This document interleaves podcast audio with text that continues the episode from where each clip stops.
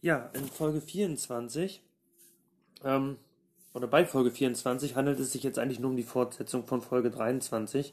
Wir sind also immer noch bei dem Thema gewerblicher Grundstückshandel. Und ähm, in meiner ersten Folge hierzu habe ich mich ja damit, sag ich mal, mit den Basics beschäftigt, ähm, so die erste Hinweise gegeben zu der, ich sag mal, drei Objektgrenze ähm, etc. Und ähm, da habe ich ja immer wieder von diesem BMF-Schreiben der Finanzverwaltung gesprochen und den dabei verwendeten ähm, Schemata in der Anlage. Und ich habe mir jetzt einfach gedacht, ähm, jetzt sind ja schon wieder ein paar Tage vergangen seit der, der letzten Folge. Ähm, als kleiner Wiedereinstieg ähm, gehen wir jetzt einfach nochmal kurz die Anlage durch. Ähm, das ist dann auch nochmal so eine kleine Zusammenfassung dafür, dass ihr vielleicht auch wisst, okay, habe ich Folge 23 verstanden. Und es ist dann auch ein guter Einstieg, um jetzt in die ähm, Besonderheiten oder Details des gewerblichen Grundstückshandels einzusteigen. Also vielleicht, äh, wer das Schema jetzt nicht vor sich hat, nimmt äh, vor, sonst, wie gesagt, sage ich es hier nochmal. Ähm, das Schema fragt immer danach, ist die drei Objektgrenze überschritten? Ähm, wenn ja, sind wir im gewerblichen Grundstückshandel mit einigen Ausnahmen. Kommen wir gleich nochmal zu. Und da wurde ja gesagt, okay, ähm, haben wir jetzt ein Objekt, äh, was länger als zehn Jahre im Bestand ist, ähm, also sprich ein veräußertes Objekt, was länger als zehn Jahre im Bestand ist, ähm, dann sind wir im Normalfall, bis auf ganz kleine Ausnahmen, auf die ich glaube ich schon eingegangen bin und nachher nochmal eingehen werde, ähm, sind wir bei keinem Zählobjekt. Im Normalfall sind wir dann auch äh, bei keinem Objekt im Sinne von Paragraph 23, also kein privates Veräußerungsgeschäft, sondern beim steuerfreien Geschäft. Aber auf jeden Fall kein Zählobjekt für den gewerblichen Grundstückshandel. Ja, wenn wir die Grenze nicht überschreiten oder wenn wir die unterschreiten, die 10-Jahresfrist, dann sind wir bei der Frage, okay, haben wir mehr als 5 Jahre ähm, und war vielleicht eine Eigennutzung da? Okay, wenn die Eigennutzung da war, auch dann kein Zielobjekt. Sind wir aber vielleicht jetzt unter 5 Jahren, ähm, dann ist zum Beispiel, ähm, beziehungsweise sind wir dann bei einem Objekt, was äh, nicht zu eigenen Wohnzwecken genutzt ist, ähm, dann wäre die Frage, haben wir das eigentlich gekauft mit Gewinnertilgungsabsicht? Und da hatte ich auch gesagt, okay, da die Nachweisführung gegenüber dem Finanzamt immer relativ schwierig. Also äh, Argumente da zu finden, dass man keine Gewinnerziehungsabsicht hatte, wird, wird schwieriger, ist wahrscheinlich machbar, aber wird schwieriger. Ähm, das heißt, haben wir jetzt wirklich ein Objekt ohne Gewinnerzielungsabsicht, dann ist das auch kein Zielobjekt. Also typischer Fall wäre vielleicht ein Objekt, äh, was wir eigen nutzen, aber unter fünf Jahren hatten. Ja, da könnte man vielleicht noch gut argumentieren, keine Gewinnerziehungsabsicht, sonst wie gesagt wird es schwierig. Wäre das erfüllt hier, dass wir wie gesagt ähm, keine Gewinnerziehungsabsicht haben, auch wieder kein Zielobjekt. Also wenn die ganzen Voraussetzungen bisher dazu kamen, dass wir keine Zielobjekte haben, dann haben wir halt auch noch keins. Jetzt haben wir aber ein Objekt, ähm, was nicht länger als zehn Jahre da ist, auch nicht eigengenutzt war und wo wir auch nicht nachweisen können, dass wir es ohne Gewinnerziehungsabsicht gekauft haben. Ja, dann müssen wir jetzt fragen, okay, haben wir dieses Objekt vielleicht innerhalb von fünf Jahren gekauft und verkauft oder errichtet und verkauft oder umfassend modernisiert und verkauft? Ähm, dann könnten wir im Zweifel jetzt das erste Mal ein Zielobjekt haben. Aber auch da gibt es wieder Ausnahmen. Ähm, ist es nämlich über fünf Jahre in meinem Bestand, dann ist es kein Zielobjekt. Ist es über fünf Jahren aber von einem Branchenkundigen verkauft, zum Beispiel Makler etc., Architekt, Bauunternehmer, dann könnte es wieder ein Zielobjekt sein. Oder, anderer Fall, ähm, über fünf Jahre in meinem Bestand, aber ich bin kein Branchenkundiger. Aber wiederum ist es knapp über fünf Jahren verkauft. Also ist der Fünfjahreszeitraum gerade so überschritten. Und vielleicht mache ich das auch schon das zweite Mal. Ganz knapp über fünf Jahren. Dann äh, sind viele Argumente dafür zu sagen, okay, ähm, dann haben wir zwar die Fünfjahresregel nicht geknackt, aber wir sind trotzdem im Bereich Zählobjekt. Wenn wir sagen, passiert das erste Mal, nach sieben Jahren Verkauf, kein Branchenkundiger, ähm, dann ist es definitiv kein Zählobjekt. Wie gesagt, bei Branchenkundigen oder auch bei knapp über dem Zeitraum drüber von fünf Jahren könnte es theoretisch ein Zählobjekt sein. Und wenn die ganzen Voraussetzungen erfüllt sind, dann haben wir schon mal ein Zählobjekt. Jetzt ist die Frage, habe ich denn von diesem Zählobjekt mehr als drei verkauft. Wenn ich nicht mehr als drei verkauft habe, dann habe ich im Normalfall keinen gewerblichen Grundstückshandel. Die Besonderheit, dass wir vielleicht sogar beim ersten oder zweiten Objekt schon gewerblicher Grundstückshandel sind, weil gewisse andere Voraussetzungen erfüllt sind, darauf kommen wir gleich nochmal. Aber hier, bei dem Standardfall, ich habe ein vermietetes Objekt, was ich eine gewisse Zeit gehalten habe und davon habe ich jetzt nicht mehr als drei Zielobjekte. Wie gesagt, ich habe gerade erklärt, wann hätten wir ein Zielobjekt und davon jetzt mehr als drei. Dann liegt grundsätzlich gewerblicher Grundstückshandel vor. Haben wir die drei nicht geknackt, ist kein gewerblicher Grundstückshandel. So, und jetzt gibt es noch so ein paar Ausnahmen, wann im Zweifel ich auch in dem Schema zwar zu dem Ergebnis komme, kein gewerblicher Grundstückshandel, aber es liegt ein Ausnahmetatbestand vor. Und da wird gesagt, Ausnahmetatbestand, Textziffer 28 des BMF-Schreibens oder Textziffer 29. Und wenn man da reinguckt, so ein typischer Fall, ähm, ich kaufe zum Beispiel, ähm, ich verkaufe ein Objekt, was ich selber noch nicht mal angekauft habe. Oder ich verkaufe ein Objekt, was ich an die Bedürfnisse des ähm, Käufers als Verkäufer erstmal anpasse. Das heißt, ich, nach dessen Wünschen nehme ich schon gewisse Gestaltungen vor, ja. Ähm, oder ich verkaufe ein Objekt, wo ich vielleicht irgendwas errichtet habe und eine relativ kurzfristige Finanzierung habe. Und, und, und. Liest euch einfach mal Texte für 28 durch, da sind so ein paar Beispiele. Ähm, und wie gesagt, ich will die jetzt nicht alle aufzählen, aber ähm, wer sich, wie gesagt, mit dem gewerblichen Grundstückshandel beschäftigt, sollte diese Texte für 28 äh, lesen. Und ähm, da sieht man auch, was Eingang steht. Ne? Eingang steht, abweichend von den Grundsätzen der Drei-Objektgrenze kann auch ein Verkauf von weniger als vier Objekten in zeitlicher Nähe zu ihrer Errichtung zu einer gewerblichen Tätigkeit führen. Also ihr habt weniger als die vier Objekte verkauft, also seid eigentlich noch im Sinne der drei Objektgrenze safe und trotzdem führen die Punkte, die dann aufgezählt werden, im Zweifel dazu, dass ihr trotzdem schon gewerblicher Grundstückshändler seid. Ja, also in dem Schema habt ihr alles schön durchgeprüft, kommt zu dem Ergebnis, kein gewerblicher Grundstückshandel und jetzt greift dieser Ausnahmetatbestand und ihr seid auf einmal mittendrin im gewerblichen Grundstückshandel, obwohl ihr weniger als vier Objekte verkauft habt. Ja, das ist die eine Ausnahmeregelung.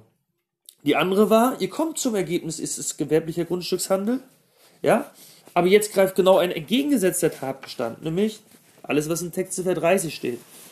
Und da wird ja praktisch nochmal gesagt, okay, gibt es vielleicht einen Umstand, dass ich mehr als drei Objekte verkauft habe, aber ein Objekt davon musste ich aus irgendwelchen Gründen verkaufen. Ja, also hier werden so genannt plötzliche Erkrankung, Finanzierungsschwierigkeiten, schlechte Vermietbarkeit, Scheidung, nachträgliche Entdeckung von Baumängeln, auch ein Klassiker, ähm, unvorgesehene Notlage, was auch immer das dann ist. Ne?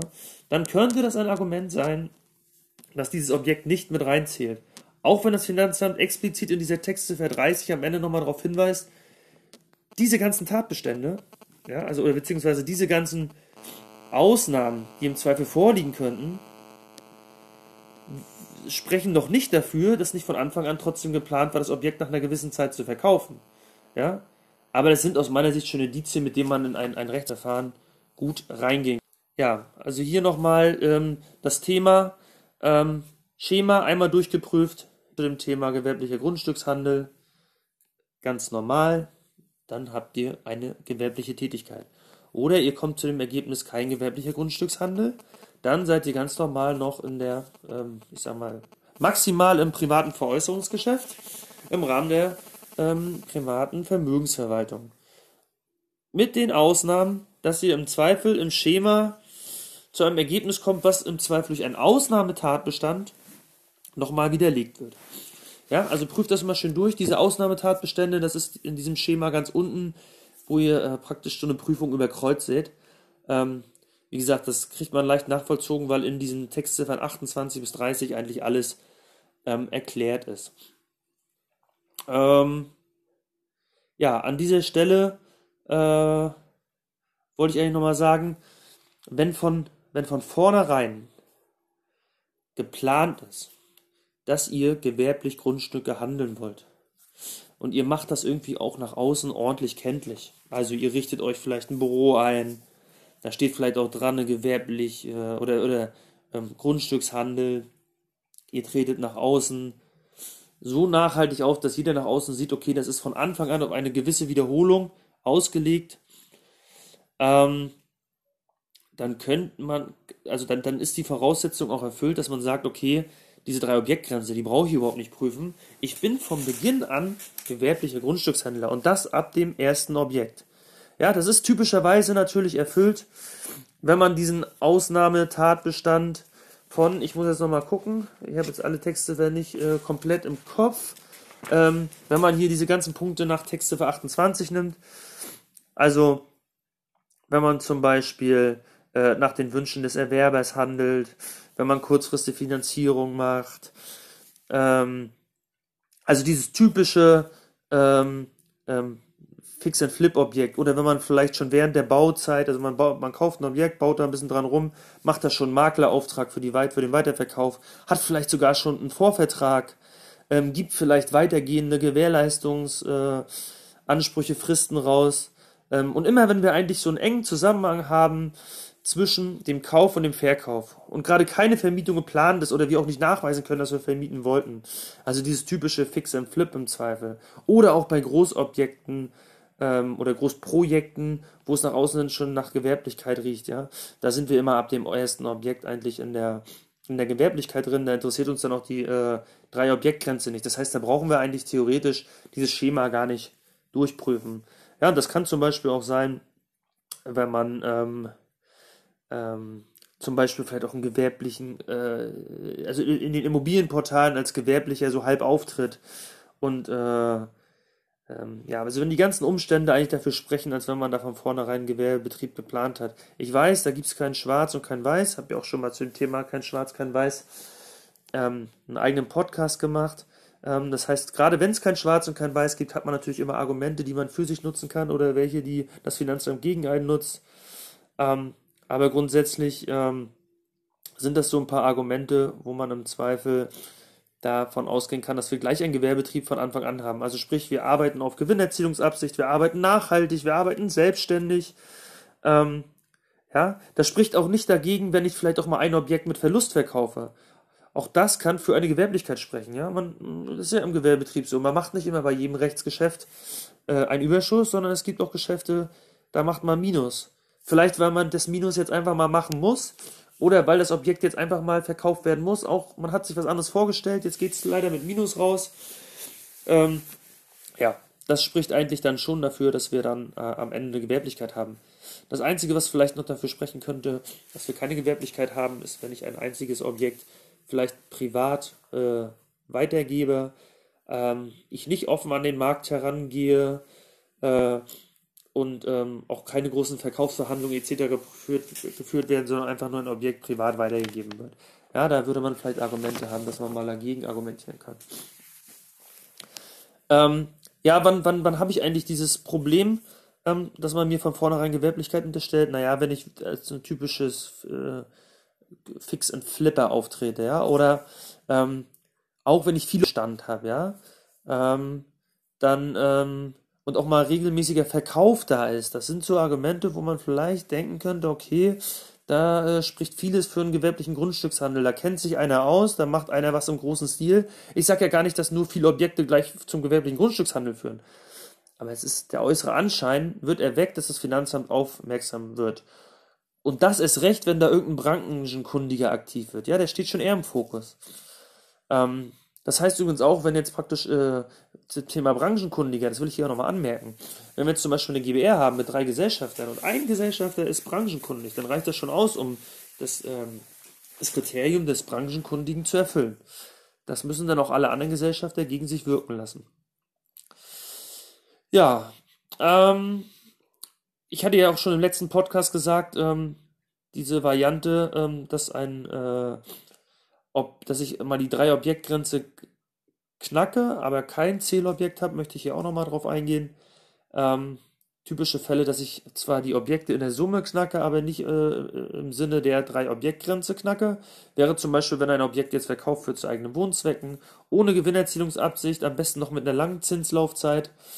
Ähm, oder wenn ich eigentlich erwerbe und gar nicht die Absicht habe, irgendwann zu verkaufen und nur das machen muss wegen Umzug, Krankheit oder weil meine Familienverhältnisse das so hingeben. Aber wie gesagt, äh, ich habe jetzt, glaube ich, dieses Thema schon zwei, drei Mal angesprochen. Ich möchte einfach nur sensibilisieren und darauf hinweisen, ihr braucht eine hohe Beweislast, um das äh, da, darlegen zu können gegenüber dem Finanzamt, warum ihr jetzt vier Objekte verkauft habt, aber nur drei Zählobjekte sind, obwohl die Voraussetzungen für alle vier grundsätzlich vorliegen aber bei einem Objekt ihr einer anderen Meinung seid. Ja? Da müsst ihr halt damit leben, dass ihr da eine hohe Beweislast an den Tag legen müsst.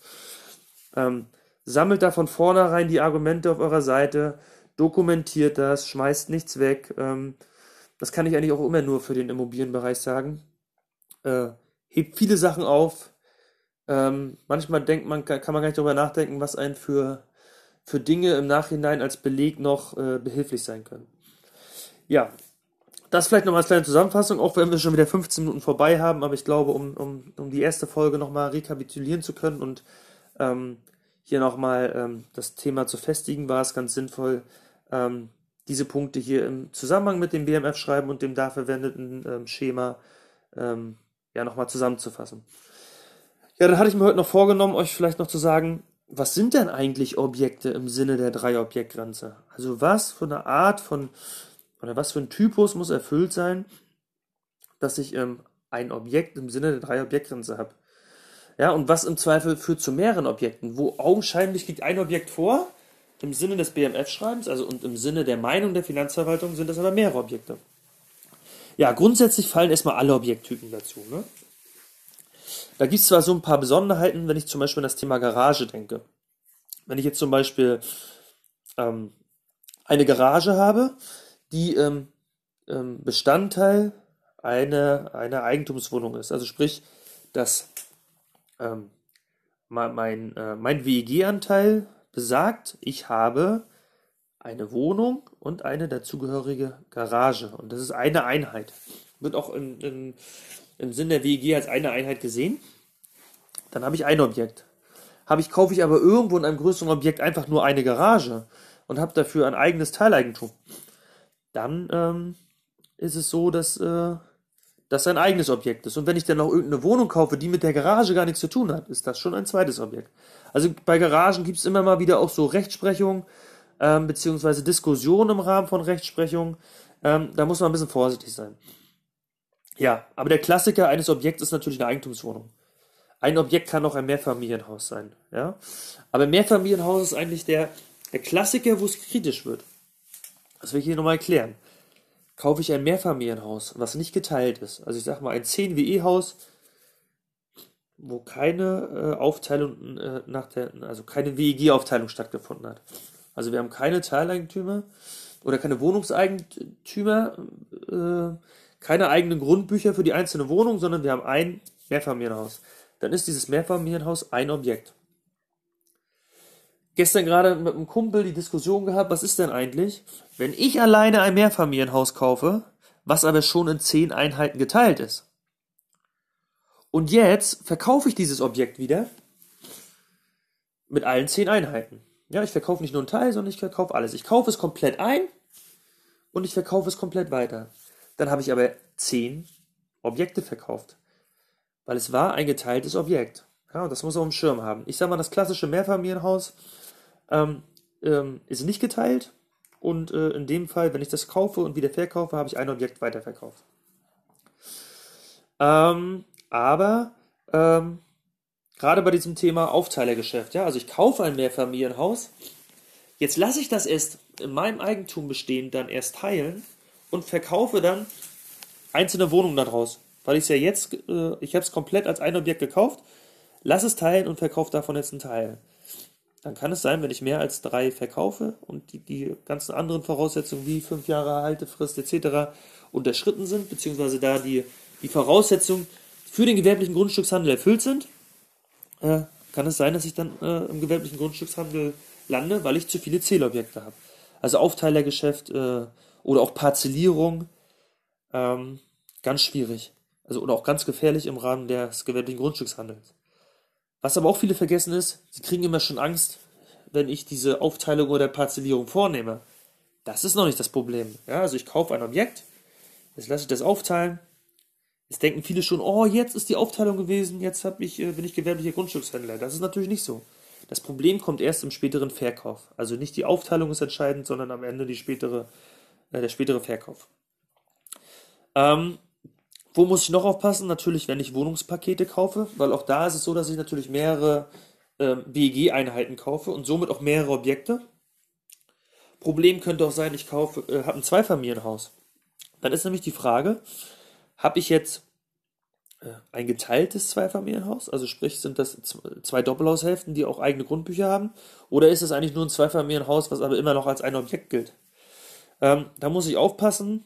Ähm, da kenne ich auch Leute, die genau über solche Situationen nachdenken, wenn sie jetzt zum Beispiel ein Zweifamilienhaus äh, bauen und vermieten. Dann sind die nämlich, überlegen die nämlich im Zeitpunkt des, äh, der Errichtung, äh, habe ich jetzt eigentlich ein Doppelhaus, was äh, aber nur ein Grundbuch hat, oder lass es jetzt schon mal teilen? Ja, also dann, über so eine Sache müsste man sich Gedanken machen, gerade in dem Zusammenhang, wenn man vielleicht über einen zeitnahen Verkauf nachdenkt. Ja, also man geht zwar erstmal in die Vermietung, aber sagt, okay, ich schließe mal nicht aus, dass ich das in, in, in mittelfristiger Zeit auch mal wieder weiterveräußere. Ja, andere Themen sind auch sowas wie Einliegerwohnungen. Das ist aber eigentlich die gleiche Problematik wie beim Zweifamilienhaus. Ähm, da muss man einfach gucken, ist das schon eine, äh, eine Aufteilung vorgenommen worden oder nicht, was im Normalfall oder oftmals bei einiger Wohnung noch nicht der Fall war. Grundstücke gelten auch als Objekte. Ja? Also wenn ich ein Grundstück kaufe und wieder verkaufe, dann ist es auch ein äh, im Zweifel ähm, ein gewerblicher, also ein Zielobjekt, was zum gewerblichen Grundstückshandel führen, äh, ähm, führen kann. Und hier kommt ja auch das Thema dann Parzellierung. Ja, ich hatte das vorhin schon mal angesprochen. Parzellierung ist natürlich eher ein Thema für Grundstücke. Auch da kann es sein, dass ich ein Grundstück kaufe, das parzelliere und mehrere Einzelgrundstücke weiterverkaufe. Muss ich aufpassen, beim gewerblichen Grundstückshandel könnte ein äh, Thema werden. Ähm, was auch ganz spannend ist, das Thema, das sehe ich auch öfter mal, habe ich übrigens bei, bei zwei Wohnungen bei mir selber auch schon mal drüber nachgedacht. Ich kaufe zwei Wohnungen, die liegen nebeneinander. Ich sage mal zwei 70 Quadratmeter Wohnungen und sage, okay, in meiner Stadt, ähm, das sind, wir mal, zwei, zwei Dreiraumwohnungen. In meiner Stadt brauchen wir aber fünf, sechs Raumwohnungen. Ja, weil keine, da ist eine riesen Nachfrage, aber es gibt kein Angebot. Jetzt lege ich beide Wohnungen zusammen lasse die im Sinne der Grundbücher aber als zwei Wohnungen. Also ich habe auch zwei WEG-Anteile. Und jetzt verkaufe ich so eine Wohnung weiter. Objektiv verkaufe ich da eine Sechsraumwohnung weiter. Im Sinne des gewerblichen Grundstückshandels sind es aber zwei Einheiten, die verkauft werden. Also auch zwei Zählobjekte, wenn die anderen Voraussetzungen erfüllt sind. Das muss ich immer mal wieder dazu sagen. Das heißt, äh, wenn wir jetzt mal darüber nachdenken, ähm, nicht nur der äußere Anschein ist entscheidend, sondern auch tatsächlich, wie sind die rechtlichen Gegebenheiten, wie viele Grundbücher gibt es, etc. Was sind noch Objekte? Erbbaurechte zum Beispiel. Also wenn ihr jetzt zum Beispiel, ich sehe ja immer mal wieder, die Leute erzielen mit ähm, Eigentumsobjekten keine Rendite mehr äh, oder nur noch geringe Rendite und suchen neue Investitionsformen. Da greifen viele auch auf das Erbbaurecht zurück. Warum machen sie das? Ja, Erbbaurechte sind meistens äh, in der, im Ankauf wesentlich günstiger, weil der potenzielle Käuferkreis viel geringer ist, weil viele einfach abschrecken. Warum schrecken sie ab? Ja, weil, weil im Zweifel das Erdbaurecht auf lange Sicht von den Kosten nicht ganz so kalkulierbar ist. Ähm, die steigenden Preise für Eigentum oder auch für Grundstücke äh, der letzten Jahre spiegeln sich bei den Erdbaurechten nicht so wider, weil beim Erdbaurecht ist es so, dass das irgendwann ausläuft. Und keiner weiß so genau dann, was ist nach Ablauf des Erdbaurechts. Also will der, der der das Erbbaurecht gibt, also im Zweifel eine Kirche, eine Stadt oder auch eine Privatperson, will der eigentlich das Erbbaurecht äh, äh, verlängern oder will er es nicht? Und das führt dazu, dass da die, die Preise im Zweifel ähm, nicht so stark steigen oder vielleicht sogar sinken im Verhältnis zum normalen Eigentumsland. Ja, und äh, aber auch diese Erbbaurechte gelten als ähm, Objekte im Sinne des äh, gewerblichen äh, Grundstückshandels bzw. im Sinne der, der zu berechnenden Zählobjekte. Ja, ich glaube, das äh, sollte eigentlich zu den Objekten reichen. Ähm, wie gesagt, ich hatte, ich hatte irgendwo noch, ich weiß gar nicht, wo es war, ein schönes Beispiel gelesen. Ähm, da äh, gibt es im Objekt, sag ich mal, gibt es mehrere, mehrere Einheiten. Ähm, sag ich mal, äh, sag mal, drei Einheiten und zu jeder Einheit gehören sechs Parkplätze. Und da sind dann 18 Parkplätze oder 18 Garagen, was auch immer. Und ähm, es ist aber definitiv festgelegt, zu jeder Einheit gehören sechs ähm, Garagen oder Stellplätze. Und jetzt verkaufe ich von diesen insgesamt drei Einheiten und 18 Garagen, verkaufe ich eine Einheit mit den dazugehörigen drei Garagen. Dann ist es im Normalfall so, dass man sagt, okay, die Garagen sind fest zugeordnet zu der Einheit. Ich verkaufe also so gesehen nach außen gesehen sieht es aus wie sieben Objekte, es ist aber in der Summe ist es nur ein Objekt, weil nämlich zu dem, zu dem eigentlichen Vermietungsobjekt gehören einfach die sechs Gagen dazu. Das ist eine Einheit, die auch entsprechend nur als eine Einheit behandelt wird. Also so ein Beispiel habe ich auch nochmal gesehen. Falls jemand so einen Fall hat, ähm, Obacht und dann ähm, vielleicht einfach nochmal äh, ein bisschen genauer recherchieren. Ja, das kann ich bei allen meinen Fällen hier übrigens sagen. Ähm, nehmt meinen Podcast als, als Anhaltspunkt, nehmt das als, ähm, als, als erste Einleitung, um sich das Thema einzuarbeiten und ähm, als, als, äh, als, als Anregung, nochmal ins Detail zu gehen. Ja? Äh, wenn ihr wirklich spezielle Fälle habt, und ich lese das ja zum Beispiel in den Foren immer wieder, dass dann welche mit sehr, sehr speziellen Fällen kommen, ähm, dann müsst ihr euch da am Ende eh durchkämpfen und euch weiter belesen oder auch im Zweifel zum Steuerberater gehen. Aber oftmals ist es schon so, dass ihr so auch bei euch viele Basics-Fragen kommen, die kann man einfach im Rahmen so eines Podcasts auch gut abarbeiten. Ja, bevor ich eigentlich mit dem nächsten Thema weitermache, ähm, will ich an dieser Stelle nochmal ein kleines Break machen und auf eine, auf eine nächste Folge verweisen, damit die einzelnen Folgen nicht zu lang werden und ähm, ich euch bei Laune halte hinsichtlich der Aufmerksamkeit. Bis dahin, wir hören uns in der nächsten Folge wieder und auch da geht es weiterhin um den gewerblichen Grundstückshandel.